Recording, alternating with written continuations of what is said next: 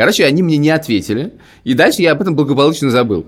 Пока не наступил наш подкаст про э, личные финансы, бюджет и так далее, в котором я пообещал, что я буду следить за своими финансами, и я начал очень сильно, я даже сказал, слишком сильно следить за своими финансами, потому что я в специальное приложение записывал, оно, кстати, тоже по подписке 8 долларов, надо срочно от него отписаться, с меня их еще не сняли. Два по цене одного.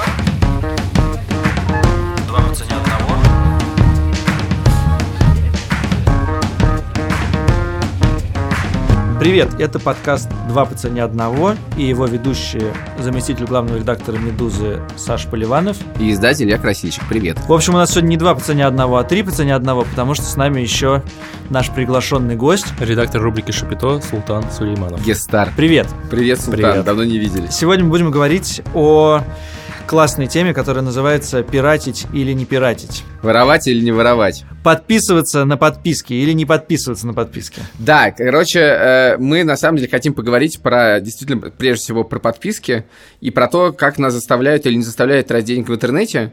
Конечно, когда мы говорим про пиратство, а идем мы от него, то э, что такое пиратство? Как правило, мы имеем в виду под пиратством, это когда ты скачиваешь откуда-то из торрентов, не из торрентов, на флибусте, на какой-нибудь книги, фильмы, игры или музыку, да? Как Э, всегда, я хочу поговорить о другом. Ну, спасибо. Во-первых, я не хочу ограничиваться только интернетом, потому что подписка, экономика подписки сейчас э, гораздо шире, и э, многие подписаны на не собственно в интернете вещи. Во-вторых, я не хочу вот задавать этот этический вопрос о том, типа, ну вот, как бы, а не стыдно тебе, Илья, э, скачивать в торрентах э, последние фильмы, или стыдно? Вот про это уже не... Ладно, давай так. Давай не будем спрашивать, стыдно или не стыдно. Давай зафиксируем просто для честности. Ты скачиваешь торренты? Да. Я тоже скачиваю торренты. Султан, ты скачиваешь торренты? Бывает. Бывает. Ну, в общем, короче, все мы так или иначе в этом, в этом повязаны. Поэтому мы, у нас для этических вопросов есть другие подкасты, а мы тут немножечко про экономику и цифры. Да, конечно, мы не только про деньги. Я под- немножко подготовился, посчитал, э, сколько денег я трачу честно на э, всякие разные цифровые, э, и не, не- на самом деле не только цифровые вещи, а именно какие у меня есть подписки. Я посчитал, сейчас я скажу. Можно я Давай. даже зачитаю, не будем торопиться. Итак, э, всего в год на разного вида подписки у меня уходит 63 тысячи рублей. Хотя все эти суммы на самом деле в евро, но для удобства ваших, дорогие слушатели, я перевел это в рубли. 63 тысячи. Значит, У это тебя состоит... уходит на подписки среднемесячная московская зарплата. Но в год. Ну, Ну. в год. Ну, это, ты знаешь, ты меня хочешь как-то устыдить, вероятно, но это очень странный способ. Тринадцатую зарплату Илья тратит на... Стри- 13-ю подписки. среднемесячную московскую зарплату Илья в Риге тратит на подписки. Давайте, хорошо. Но месяцев же 12. Значит так, на что я трачу эти деньги? Я трачу их на Spotify. Spotify, это, если кто не знает, музыкальный стриминговый сервис. Он стоит дороже, чем Яндекс Музыка, на который я денег не трачу. А я трачу денег на Spotify 10 евро в месяц. Илья, я примерно. тебе скажу честно, что Яндекс Музыкой ты не сможешь здесь воспользоваться. Да-да, это важно. Я не могу воспользоваться, поэтому я и трачу деньги, собственно, на, на Spotify. Я трачу примерно те же 10 евро на Netflix здесь, и слава богу, я могу им здесь воспользоваться. Я трачу 10 евро на Dropbox в месяц, чтобы хранить там файлы. Также, помимо того... Ой-ой-ой-ой. Что, ты не забыл посчитать Dropbox? Я думаю, может быть, я до сих пор на него подписан, я пару лет назад подписался. Нет, ну, такое возможно. Это хорошая вещь, э, Александр. Так вот, помимо прочего, э, вообще это самые большие траты. Я трачу также деньги, помимо Dropbox, на iCloud, 200 гигабайт, если не ошибаюсь, за 3 евро в месяц. И на Google Drive 100 гигабайт за 2 евро в месяц. Всем этим, надо сказать, я пользуюсь. Эти, ни- ничего, ничего не жалею. Я трачу 4 евро в месяц э, или 4 доллара, простите, не помню точно, на приложение OnePassword, которое, которое занимается всякими э, паролями и чем-то в этом духе. А также, внимание, внимание, я трачу 30 евро в месяц на подписку на мобильный телефон. И под подпиской на мобильный телефон я не имею в виду абонентскую плату за мобильный телефон, который я тоже плачу, а именно я имею в виду именно что телефон, который я приш... э, по которого я пришел в офис моего мобильного оператора в Латвии и сказал, дайте мне, пожалуйста, телефон, iPhone 8, не побоюсь этого слова. И я буду вам платить э, в месяц за него абонентскую плату в размере 30 евро в месяц. Это И не, раз- это не кредит. это не, но это, это как сложно сказать, я не знаю, как это называется. Это, это, конечно, не кредит, потому что раз в полгода я могу его менять Соответственно, но если я буду платить за один и тот же телефон э, два года подряд, то он станет моей собственностью. Хотя, в принципе, через два года... То есть рассчитан на то, что ты этого не делаешь, потому что зачем это делать, через- если ты можешь раз в полгода за те же деньги менять телефон на А новый. вот ты через полгода пришел, поменял, они взяли этот телефон и отдали кому-то другому. Ну, они могут... Да, там есть... Они продают поддержанный телефон. Ну, них как эта экосистема работает. Их, по-моему, сдавать тоже можно. Вообще, я тебе хочу сказать... Нет, я тебе, знаешь, ничего не хочу сказать. Скажи-ка ты мне, пожалуйста, что у тебя Да, я происходит. тоже сделал домашнюю, домашнюю работу и посчитал все, видимо, менее тщательно, чем ты. Давай я тоже открою. Я трачу в целом 29 тысяч рублей в год, Половина среднемесячной московской зарплаты. почти среднероссийская. Значит, э, три с половиной тысячи рублей я трачу на Bookmate, э, сервис, который позволяет мне читать книжки по-русски, не покупая их, и который в Латвии совершенно незаменимая вещь, потому что в магазинах здесь все книжки э, на русском языке либо дорогие, либо их просто нет. Шесть с половиной тысяч рублей я трачу на сайт НХЛ, чтобы смотреть матч, э, чтобы смотреть хоккей. Э, Значит, я созрел, э, воспользуюсь твоей рекламой, подпиской, до подписки на Spotify. А ты знаешь, что за нее можно не платить, и просто будешь слушать рекламу? Иногда. Тогда я трачу 23 тысячи рублей. Смотри, как я сэкономил только что твои деньги. Плюс, это не совсем частная трата, но я подписан на бумажный журнал Economist, мне подарила его редакция, но я абсолютно убежден, что э, в следующем году я э, куплю ее сам, потому что это одна из самых приятных вещей моего понедельника, кстати, сегодня понедельник, и я вечером приду в почтовом ящике, обнаружу журнал и за ужином его прочитаю. Да, ну- Султан, подожди, а ты выполнил домашнее задание, при том, что ты не знал, что домашнее задание было? Я сейчас попытался быстренько прикинуть, сколько я трачу. На самом деле, если не считать э, фитнес-клуб подпиской, то получается ну, 1025 рублей в, в год. Я пытался вспомнить хотя бы что-нибудь экзотическое, потому что в основном СМИ, э, тот же iTunes, тот же iCloud и так далее. Но разве что я платил за парочку приложений, пла- платил подписку за расширенные совершенно мне ненужные функции в приложении с погодой. Приложение с погодой.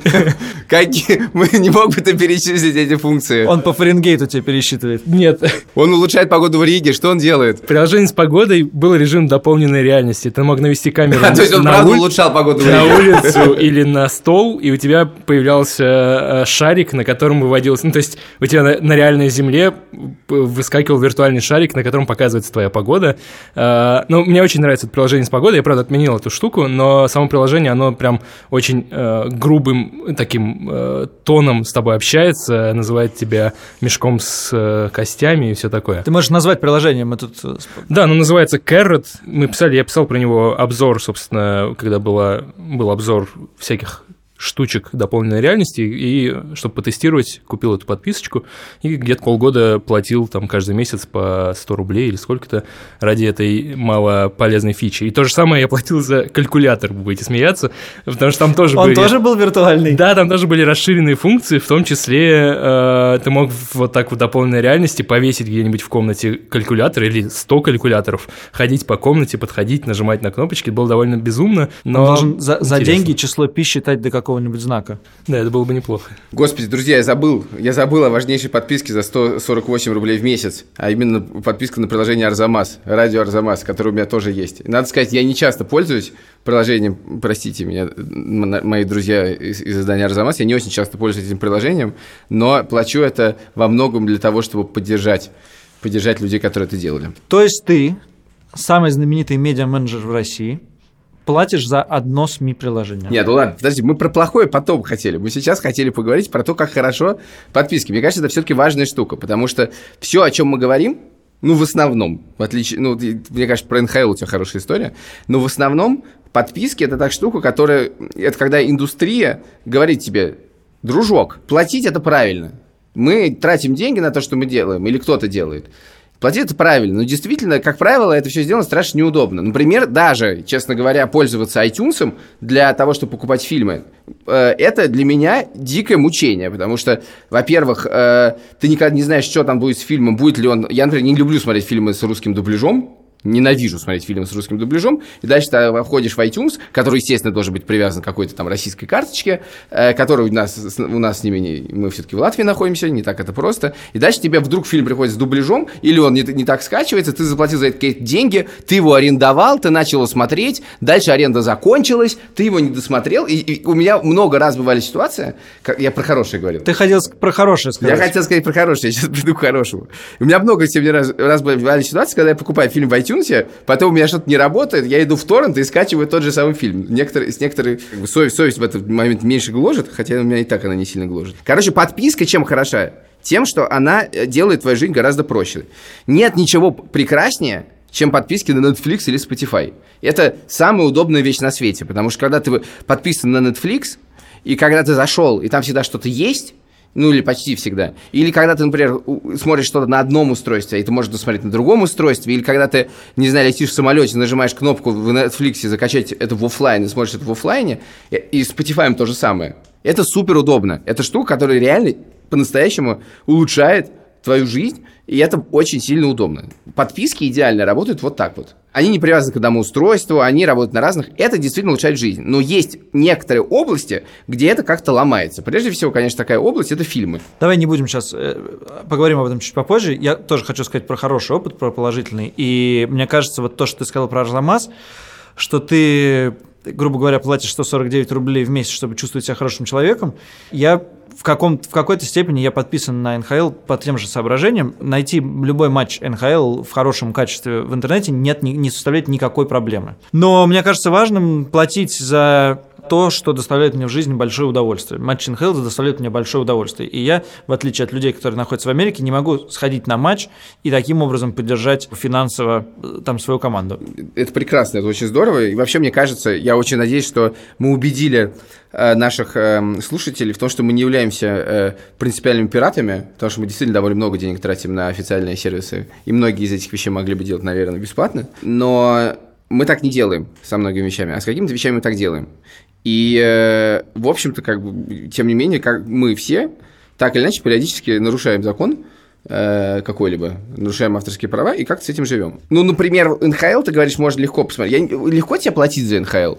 Это можно делать с какими-то вот простыми способами. Тебе не надо прикидываться американским гражданином, чтобы платить за НХЛ. Не, нет, это очень просто. Вводишь номер карточки, они с тебя списывают. А, деньги. это просто, окей. А вот попробуй посмотреть матч английской премьер-лиги, честно. Ну, я захожу на Матч ТВ.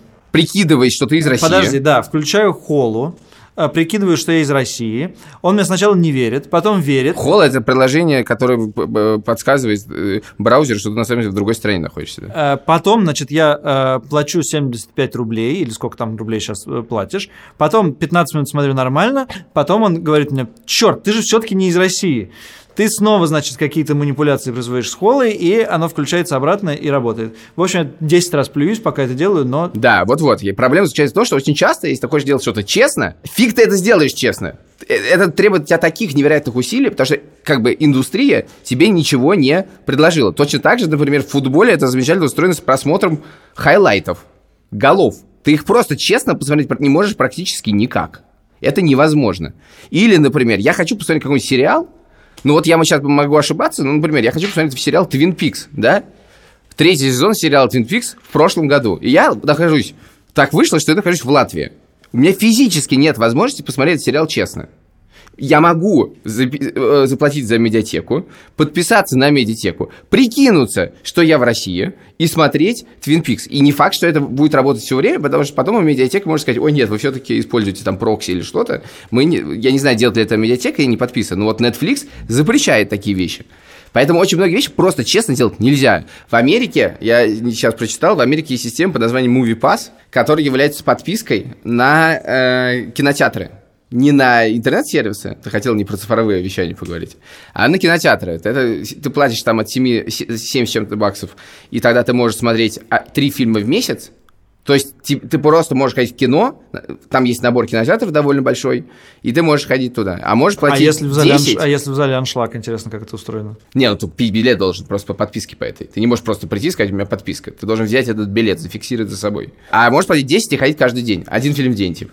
И там большая дискуссия по этому поводу, потому что, с одной стороны, они говорят, это будущее, И вообще это спасает кинотеатры, потому что подписка, потому что в кинотеатры начинает меньше ходить. Не знаю, как это относится со, со сбором фильма «Мстители», честно говоря, что в кинотеатры стали меньше ходить. Но, вероятно, это просто касается не фильма «Мстители». При этом кинотеатры дико сопротивляются, и все говорят, что эта система, скорее всего, не жизнеспособна, потому что просто это очень мало денег. Просто для сравнения, один билет в кинотеатр стоит 15 баксов, а подписка 10. Слушай, а когда ты начал платить за подписку? Когда, О, когда, когда, вопрос. когда появился этот момент, когда мы все поняли, что вот, ну, вообще-то можно платить за какие-то сервисы, это нормально. Ведь помните, там, я не знаю, 10 лет назад совершенно точно никто ни за что не платил. Я не могу себе представить, что 10 лет назад ты бы платил за какой-нибудь Dropbox. Я думаю, что ответ довольно простой и довольно очевидный, когда эти подписные сервисы, когда подписаться стало удобнее, чем пиратить.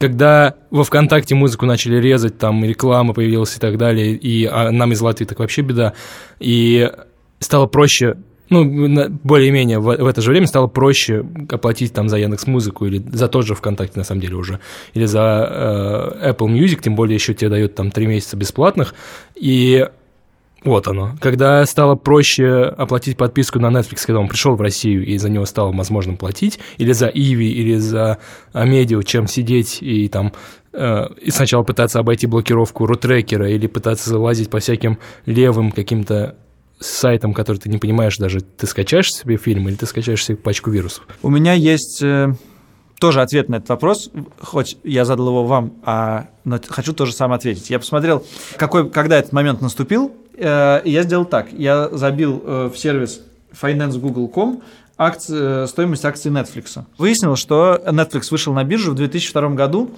и его акции стоили около доллара. И вплоть до 2008-2009 года они так 1 доллар и стоили. Типа, Чуть поменьше, иногда 2, иногда 3, ну, в общем, в этом районе. В 2012 акция Netflix стоила 17 долларов. В 2015 – 48. И сейчас она стоит 327. Более-менее вот в районе между 2015 и 2018 это стал абсолютно как бы общедоступный сервис. Вот, вот когда произошло, э, произошло это событие, когда все стали за это платить. Ну как, ну как все. Более-менее очень много людей стало, стало за это платить, а в компанию поверили инвесторы. Netflix сейчас стоит больше 100 миллиардов долларов. Это больше, чем любая компания в России. Я добавлю, что еще есть э, вынужденная история, когда тот же iPhone автоматически выкачивает в iCloud твои фотографии и там некоторые данные из приложений, а Apple тебе бес- бесплатно дает 5 гигабайт и пока не собирается увеличить этот лимит. А Это очень мало, на самом деле, по, по меркам 2018 года, хотя было нормально там в 2013-2012. И, э, и ты просто вынужден ну, либо от- отключать синхронизацию, это не очень удобно и опасно, и Либо такое плати, страшно конечно, да. либо платить за, причем там нету, нет большой градации, ты либо платишь э, совсем чуть-чуть за совсем чуть-чуть место, либо ты платишь сразу там за 200 гигабайт и э, живешь и не дуешь, хотя и тратишь там 70 гигабайт, может быть. Да-да, ну это как моя жизнь устроена так. Я э, хочу сказать про Netflix, это важно, потому там, мне кажется, две вещи случилось. Я не разбирался этом подробно. Одна вещь, одна вещь, что самое главное, почему вообще во все, все стали за это все платить, потому что интернет стал позволять это все смотреть и слушать, и играть, и так далее. Потому что вообще-то раньше мы все это покупали на дисках, и там модель подписки было бы устроить довольно сложно.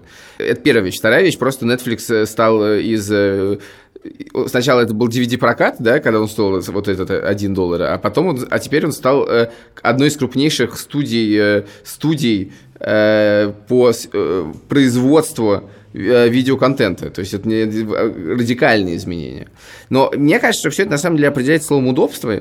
Все это определяет словом удобство. И, в общем-то, я думаю, что большинство людей готовы на, на, все, если им предоставить это, это, это вот. То, например, того не подписочный пример, а именно App Store какой-нибудь там, или даже Google Play, где люди э, за милую душу покупают приложение, никакой в этом проблемы нет, хотя еще недавно существовали способы взламывания э, взламывания телефонов, э, установки туда была такая незабвенная программа Cydia, э, которую можно было поставить на iPhone, э, и она была типа заменой App Store, и все там было бесплатно. Это победили не только удобством, но и, собственно, борьбой Apple с такими штуками, но, тем не менее, никого нет проблем в том, что у тебя есть App Store, там есть платные штуки, ты их покупаешь. А с фильмами почему-то это вот затык. Знаете, что еще подумал? Что про вот эта мысль, которая мне только что пришла в голову, что с такими сервисами, не iCloud и не Dropbox, а вот а, медиатекой и всяким таким, что она тебе дает доступ еще и как, ну, короче говоря, она работает еще как система рекомендаций. Если ты что-то что заплатил, ты начинаешь этим пользоваться, потому что как бы если ты не, э, э, ну как бы жалко денег, то пойду как бы в медиатеку и что-нибудь посмотрю, а там значит вот написано, вот этот сериал надо смотреть, вот этот сериал надо смотреть, а этот какой-то вообще э, датско-финский. Я такой думаю, о, датско-финский сериал, классно, посмотрю. В смысле, что если бы я не платил эти деньги, я бы никогда датско-финский сериал не посмотрел. Это очень важно. Вообще, мне кажется, важно то, что э, с хорошим примером таких подписок тебе говорят, мы за эти небольшие деньги сейчас откроем тебе новый мир. Мы тебя пустим в этот мир. И этот мир не то, что ты можешь скачать фильм на полтора часа, а это тебе, тебе продается действительно вот это новое, для тебя некоторая реальность. Ее можно назвать экосистемой, это на самом деле некоторая реальность. То, что как бы Netflix, это не то, что ты открыл компьютер, собственно, это везде. Ты включил телевизор, это у тебя будет, это в телефоне у тебя будет, это будет с тобой всегда. И это некоторый доступ в некоторый клуб, в котором очень много развлечений. И это очень, и это, и вот это хорошо работает, когда это вот так работает. А по-другому это, видимо, работает очень плохо. Тут аналогия даже хорошая со шведским столом, что когда ты первый раз приходишь на шведский стол, первый раз в жизни, ты как бы пытаешься съесть абсолютно все. Ну, не только первый уж. Возвращаясь к медиа, но это реально, мне кажется, немножко другая тема, потому что мы, слава богу, не, не должны платить за медиа, но этот доступ в закрытый клуб не работает, потому что непонятно, что в этом клубе такого закрытого, что ты не можешь то есть это, это очень странно. Ты и ходишь по рынку, и там все открыто, очень много прилавков, в одном что-то получше, другой похуже, но в один прилавок почему-то платный вход. Вот почему этот вход платный, абсолютно понять невозможно. Ну, для меня это э, целиком история поддержки этого медиа. То есть я плачу за два СМИ, и я плачу, ну, вот фак- поддержка, это понятно. Фактически как за поддержку, потому что я даже особо их не читаю. За даже несмотря на то, что я оплатил, я раз, раз в две недели вспоминаю, что, ой, я же заплатил, надо хоть что-нибудь почитать, а то где сгорает. Нью-Йорк Таймс и Wired. Ага. Какие ты западные СМИ поддерживаешь, Султан? Да, потому что я не читаю такие российские СМИ, которые требуют денег. Вот ну, то есть я просто не, не натыкаюсь на такие. Ну, я, я так сходу там могу вспомнить ведомости и дождь, но на ведомости, слава богу, у нас есть корпоративная подписка. Она и на дождь есть. Да, но...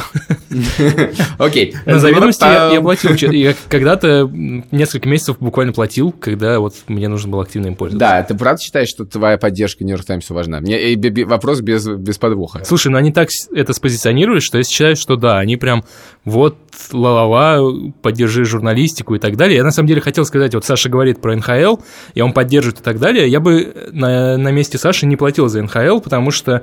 Я моих... бы на месте Саши не смотрел бы НХЛ. В моих глазах НХЛ – это огромная организация, у которой с деньгами все отлично, и никаких у нее проблем нет, и мои, моя копеечка там пропадет где-нибудь в бюрократии. То же самое, например, с Netflix, да, я когда перестал смотреть э, сериал на Netflix, я понял, что я не успеваю их смотреть, я перестал за него платить, потому что для меня Netflix это тоже большая, мощная корпорация, которую мне не хочется вот так вот просто поддерживать рублем. York Times как-то так себя спозиционировал в разговоре со мной, я не знаю, через рекламу, через что-то, что даже несмотря на то, что я редко его читаю, я думаю, что, ой, как приятно, я поддерживаю журналистику, качественную журналистику, репортажи и так далее. Ну смотри, не знаю, я, для меня это мое любимое хобби – смотреть хоккей. И как бы если я думаю, что я при том, что это мое любимое хобби, не потратил на него ни рубля, я буду как-то даже странно себя чувствовать. Мне нужно на что-то потратить. Это же хобби. Все, все люди тратят деньги на хобби. Клюшку на стену повесить. Это я уже сделал свитер купил. Э, Господи, почему мы обсуждаем хоккей? Боже Саша переводит за все, что, все за что, за Слушай, что? давай, чтобы не обсуждать хоккей, обсудим такую штуку. Это офлайн подписки. Э, кто-нибудь из вас пользовался subscribe-боксами, когда тебе раз в месяц что-нибудь приходит по почте, типа э, набор там парфюмерии, набор одежды, набор бутылок вина, что-нибудь такое. Вы, вы пользуетесь? Я потому что один раз пользовался. Ну, то, нет, я не пользовался, расскажи. Мне почему-то кажется это шарлатанством. Мне ну, тоже не, не так то, кажется, что да. ты сейчас описал, а когда я просто видел эти штуки, мне казалось, что а, эти носки, если мне надо, я и сам пойду куплю, и я сторонился. То, что я прочитал э, перед подкастом, э, за, за, за последние пять лет эта индустрия выросла там типа в сто раз в Америке. Это одна из самых популярных ритейл штук. У всех от Амазона до маленького сайта есть тысячи программ того, как тебе что приходит. Ты можешь заказать э, сеты с едой, ты можешь заказать бижутерию, ты можешь заказать, реально тебе может при, придет бокс с одеждой, как бы каждую неделю тебе приходит новый бокс с одеждой, как бы полностью твоя, тебя экипирует там кепка, футболка, э, штаны, носки, трусы, там, ну, короче, и оказывается, что типа этим, э, кроме того, еще довольно много людей пользуются. Слушай, тут, знаешь, нет, я на самом деле про шарлатанство немножко э, зря сказал, потому что, конечно, это может быть вполне себе полезными вещами. Просто я, я подумал, что это всегда черт сюрпризы, но, в принципе, бывает там подписки на кроссовки, которые тебе несколько раз в год приходят, э, и ты об этом не думаешь. Бывает подписки на ужины, когда тебе приходит ужин каждый вечер, и ты его готовишь или не готовишь, а ешь просто сразу. И это бывает довольно удобно. Меня тут, знаешь, что интересно? Что? Ты отказываешься от выбора за, за собственные деньги. Да-да, ты платишь, чтобы не выбирать. Это удивительно, что вообще-то все идет к тому, что тебе говорят, пожалуйста, не выбирай, мы тебе сами все скажем. Не выбирай, не трать на это время. Всего стало такое количество, что вот этот момент выбора, он абсолютно издевательский, измальский, совершенно бессмысленный. То, что меня поразило еще из американского опыта, что ты можешь себе по подписке заказать машину. Да, это невероятно. Мы, на самом деле, касались уже раньше, но это, конечно, очень круто. Я изучил этот сервис. сервис- Вот это кажется мне шарлатанством, вот реали. Вот я не могу себе понять, как ты пла- платишь 600 долларов, Дружок, получаешь ты не машину. ездишь на машине. Вот, кстати, сервис, которого мне не хватает. Я бы хотел подписаться на, На мою такси. машину. На такси, реально. Я бы, я готов платить, типа, э, не знаю, несколько тысяч рублей в, э, в месяц, чтобы такси меня довозило э, сколько-то раз. Я думаю, это абсолютно бессмысленный сервис, потому что подписка нужна в том, в тех местах, где человек очень сложно заставить за что-то платить. За такси все и так как милые платят, и подписка, и тут непонятно, зачем тебе нужна. Ты так платишь за такси, зачем тебе платить за него по-другому? Что тебе это даст? Может быть, я буду меньше платить. Нет, ты будешь... Что им это даст? Ну, они будут списывать с меня деньги, даже когда я в отпуске, и э, я не плачу за них. Да, это мы сейчас придем. Короче, про машины это, конечно, невероятный сервис. Мы по, все пытаемся в хорошее, но нас явно тянет в плохое. Так вот, кажется про хорошее. Я зашел на, се- на сайт Volvo э, американский. Там такая система. Ты выбираешь машину по цвету. Это машина XC40. Очень красивая машина Volvo. Вообще мечта. Выбираешь ее цвет. Выбираешь не- немного всего. Там почти ничего нельзя выбрать. Выбираешь программу Care, которая там, значит, нет некоторая страховка. После чего тебе говорят, окей, это машина, за которую ты должен платить там 700 баксов в месяц. Твой адрес, выбери дилера, нажми ОК, заплати 700 евро, 700 долларов и получи машину. И ты, значит, получаешь машину, которую раз в год можешь менять. Это невероятно. А чем это отличается от кредита? Тем, что ты не получаешь эту машину. Тебе продают сервис, а не машину. То есть ты не владелец этой машины? Ты не владелец этой машины. Ты не можешь ее... Более там есть ограничения, например, ты можешь, не можешь на ней ездить, там больше 15, там 15, в год 15 тысяч миль ты можешь проехать. Ну, это что такое? Это там в районе 25 тысяч километров. Более чем достаточно большинству людей. Если, если проехал больше, то будешь доплачивать. То есть это приехал к нам из, э, из э, сервисов проката машин. А То если, есть- я хочу, если я хочу перекрасить и стать таксистом? Нет, ты ничего не можешь с этим сделать. Это не твоя машина, ты не можешь с ней Мне ничего надоел сделать. зеленый цвет, я хочу красный. Ты можешь поменять машину на другую. Ну, я не разбирался во всех условиях, но смысл заключается в том, что машина не твоя. Класс, это очень хорошо. Я хочу, чтобы у это людей было круто. поменьше Ну, вот интересно, как это работает, потому что только началось. Тем не менее, про это сейчас думает там очень большое количество разных э, Volvo, насколько я а- понимаю, автопрокатов. единственный сейчас, кто это делает э, во всей Америке. Есть Volvo это, по-моему, единственное, кто это делал очень классно. Потому что действительно ты заходишь на сайт, и ощущение, что ты сейчас заказываешь на Амазоне доставку э, сковородки, а это не сковородка, а чуть-чуть более, больше железяка. Два по цене одного. Два по цене одного.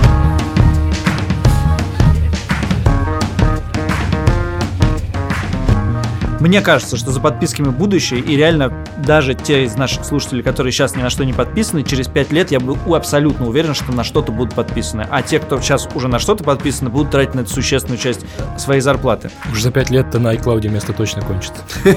Это как бы прекрасный новый мир, в котором мы будем жить. Современность говорит нам, что не все так классно, и те люди, которые делают эти подписочные сервисы, иногда заинтересованы в том, не чтобы дать тебе классный сервис, а чтобы выкачать себе денег побольше, чтобы ты забыл, э, значит, что ты за что ты платишь, чтобы не присылать тебе уведомлений, чтобы скрыть от тебя э, место, где можно отписаться и так далее. Давайте вот про это поговорим. Да, давайте про это поговорим. Давайте- Более того, мы для этого позвали что Султана. Да, давайте я начну с самой самого страшного примера, а затем уже перейдем к таким более изощренным, тонким деталям. Я хочу начать с компании Adobe или Adobe, э, называйте как хотите, которая, с одной стороны, делает Photoshop, э, Illustrator и другие просто потрясающие программные продукты, без которых невозможно прожить большинству не знаю, творческих людей, особенно профессионалов. При этом они стоят ужасно дорого, и из-за чего раньше-то процветало пиратство тех же фотошопов э, просто налево и направо. И, видимо, чтобы как-то побороть эту историю, они ввели э, подписочный сервис.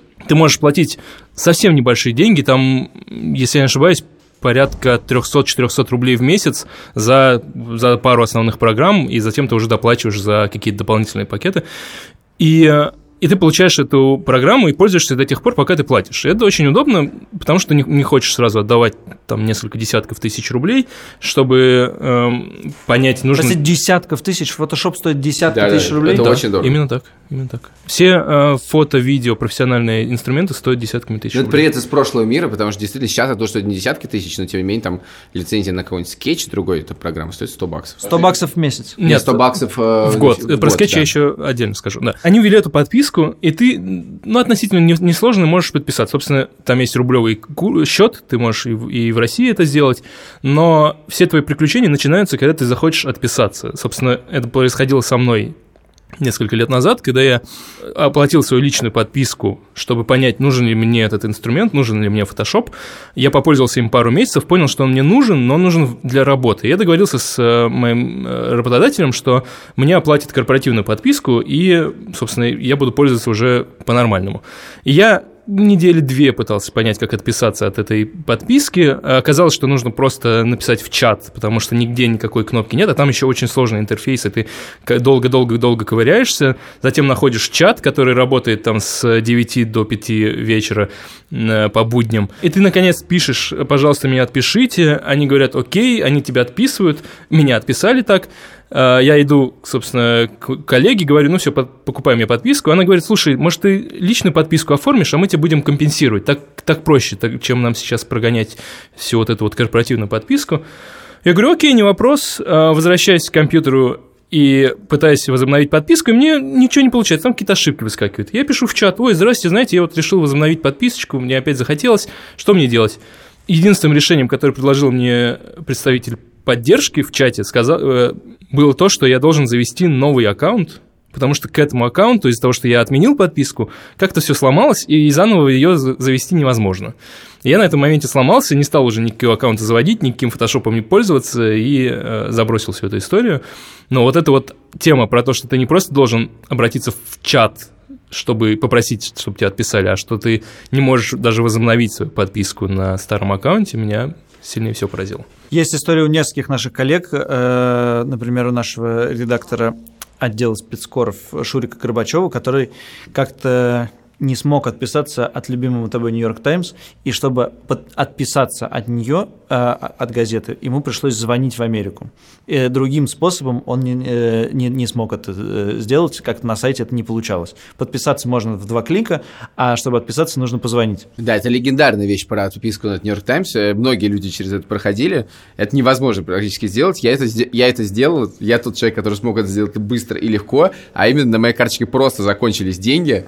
И Нью-Йорк Таймс несколько раз пытался их снять. И дальше у них ничего не осталось, кро- кроме как отписать меня. То есть я переборол систему, я считаю. Ну, у ме- но это хороший случай. У меня было несколько случаев. Например, в прошлом году я подписался, значит, на VPN. Еще, еще до того, как это было настолько модно, я подписался на VPN. И там была какая-то скидка, это стоило каких-то сравнительно небольших денег, там 30 долларов, наверное, в год или что-то такое. Я заплатил за год. Ну и как бы, разумеется, я э, к концу года забыл о том, что я подписался за 30 долларов на этот VPN. Ну ты не можешь помнить о том, что 22 января 1916-17 года ты подписался на VPN, поэтому 20... Господи, 1917 Первый пользователь VPN. это точно было еще не очень модно. Да. В- На 2017 года я подписался. Ты точно не помнишь 21 января 2018 о том, что тебе нужно с этим что-то сделать. И вот э, происходит это, собственно, условное 21 января, и с меня просто берут и снимают 80 долларов. Я думаю, кто снял с меня 80 долларов? Почему 80? И почему... Нет, потом я Скидка вижу, что это кончилась. VPN. Я думаю, почему 80? Дальше выясняется первое, что подписка в этом году подорожала с 30 до 80. Три раза. Скидок больше нету. А предупреждать они не должны, потому что, естественно, в договоре была галочка, что ты согласен на продление. Но я им написал крайне гневное письмо, я не стал искать чата поддержки, я просто написал возмущенное письмо и сказал, чтобы немедленно отписали меня от этой подписки, они, надо сказать, меня отписали. Что происходит не А очень деньги часто. вернули? Деньги вернули. Но это тут бывает. А дальше у меня была другая история. Я э, подписался, я, я даже не подписался, я зашел на душ, душеспасаемый сайт LinkedIn, э, заблокированный в России. Сейчас я, забегая вперед, могу сказать, может, и к лучшему. Может, ты хотел сказать богоспасаемый? А я сказал, душ спасаемый? Ну, можно, да, да. Он, это совершенно не важно. Короче говоря, захожу, я зашел на сайт LinkedIn, потому что я искал спикеров на конференцию «Шторм». Чем хорош LinkedIn? Тем, что там есть все сотрудники всех американских компаний. Им все можно написать. Но чтобы им написать, ты должен оформить подписку.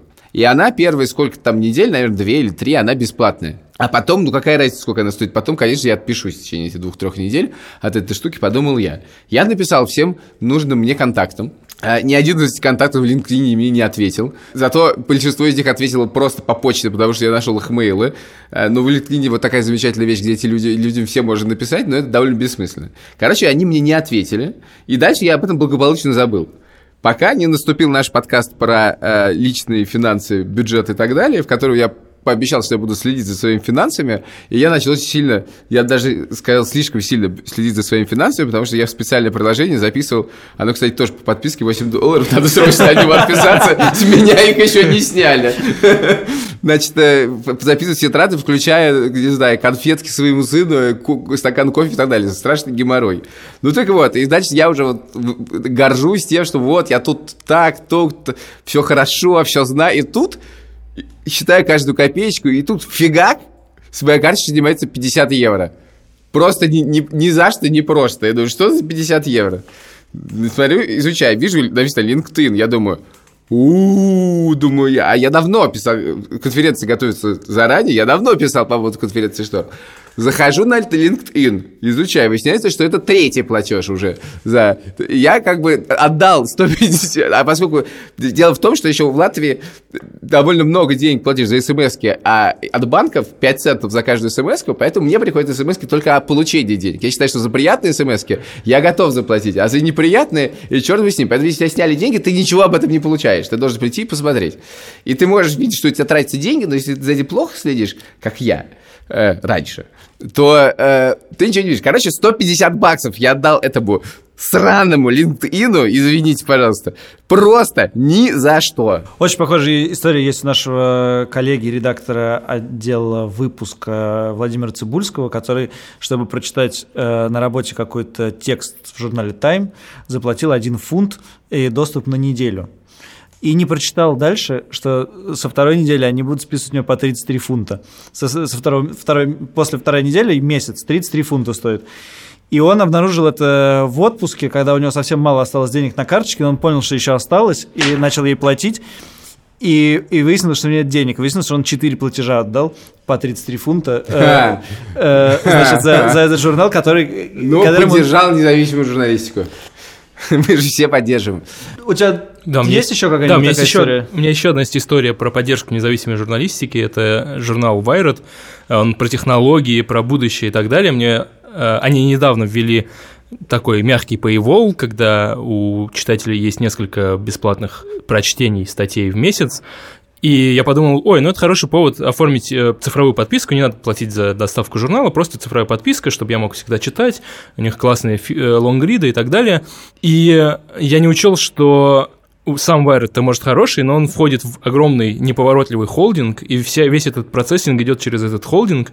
И я недели две пытался убедить я за- заплатил, но еще недели две убеждал Wired, что я это я, и у меня есть подписка, и, пожалуйста, привяжите эту подписку к моему аккаунту, которая на той же почте, где моя подписка и так далее. А, Затем мне до сих пор по несколько раз в неделю приходят какие-то письма, судя по заголовкам, где мне предлагают подписаться на Wired, хотя я еще еще подписан. И э, сам сайт меня постоянно выбрасывает, и э, я узнаю о том, что меня выбросило только потому, что мне высвечивается плашка, что у тебя осталось две бесплатные статьи в этом месяце. И я думаю, ой, как это две бесплатные статьи? Я же подписан. И я захожу, и я даже не читаю, на самом деле, особо вайредовские статьи, э, потому что у них нет мобильного приложения, и надо вспомнить, что надо зайти на сайт и так далее.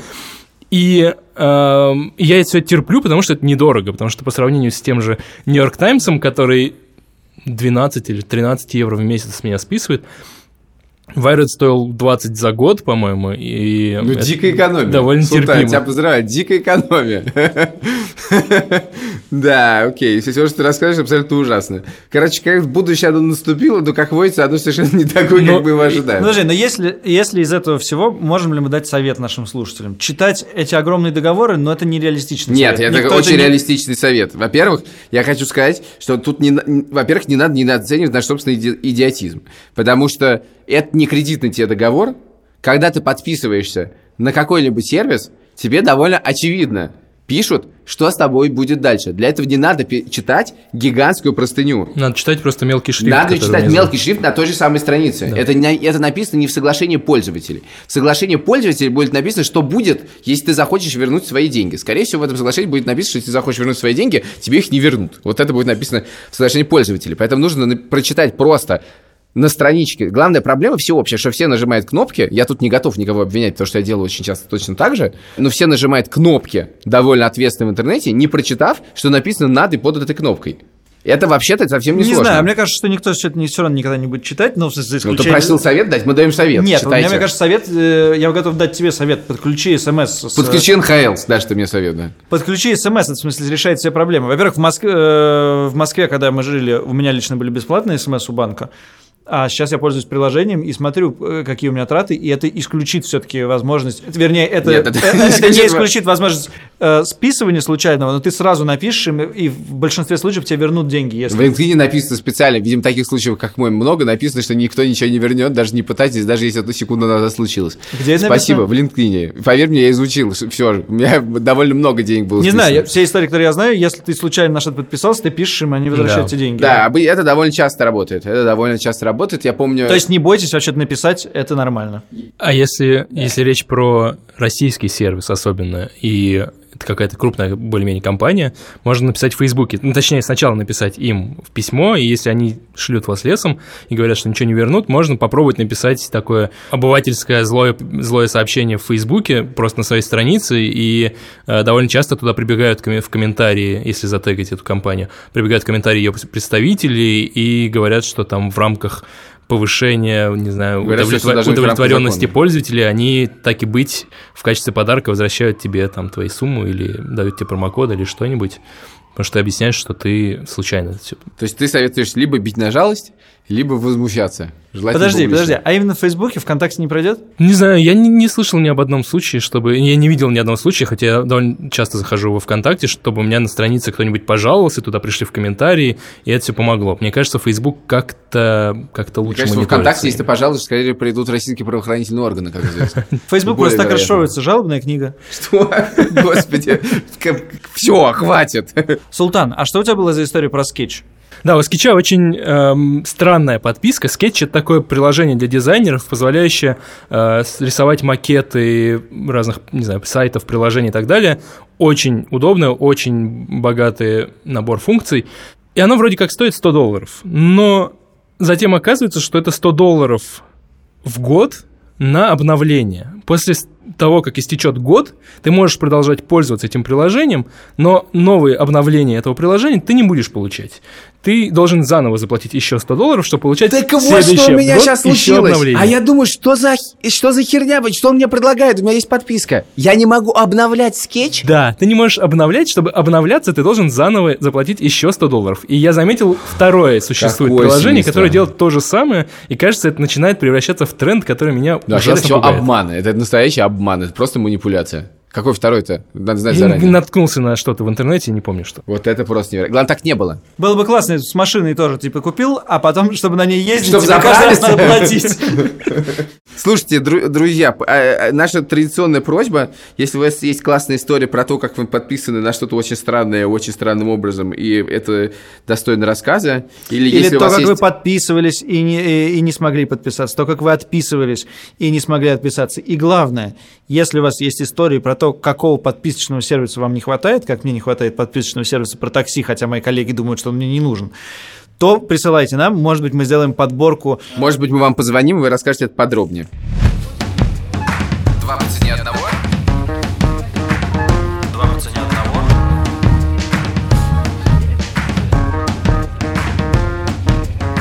Спасибо, подписывайтесь на нас в... Это совершенно бесплатно. Подписывайтесь на нас в Apple Podcast, на сайте Медузы, в приложениях для Андроида. Ура! Да, спасибо, до свидания. Пошли подписываться. Пока. Пока.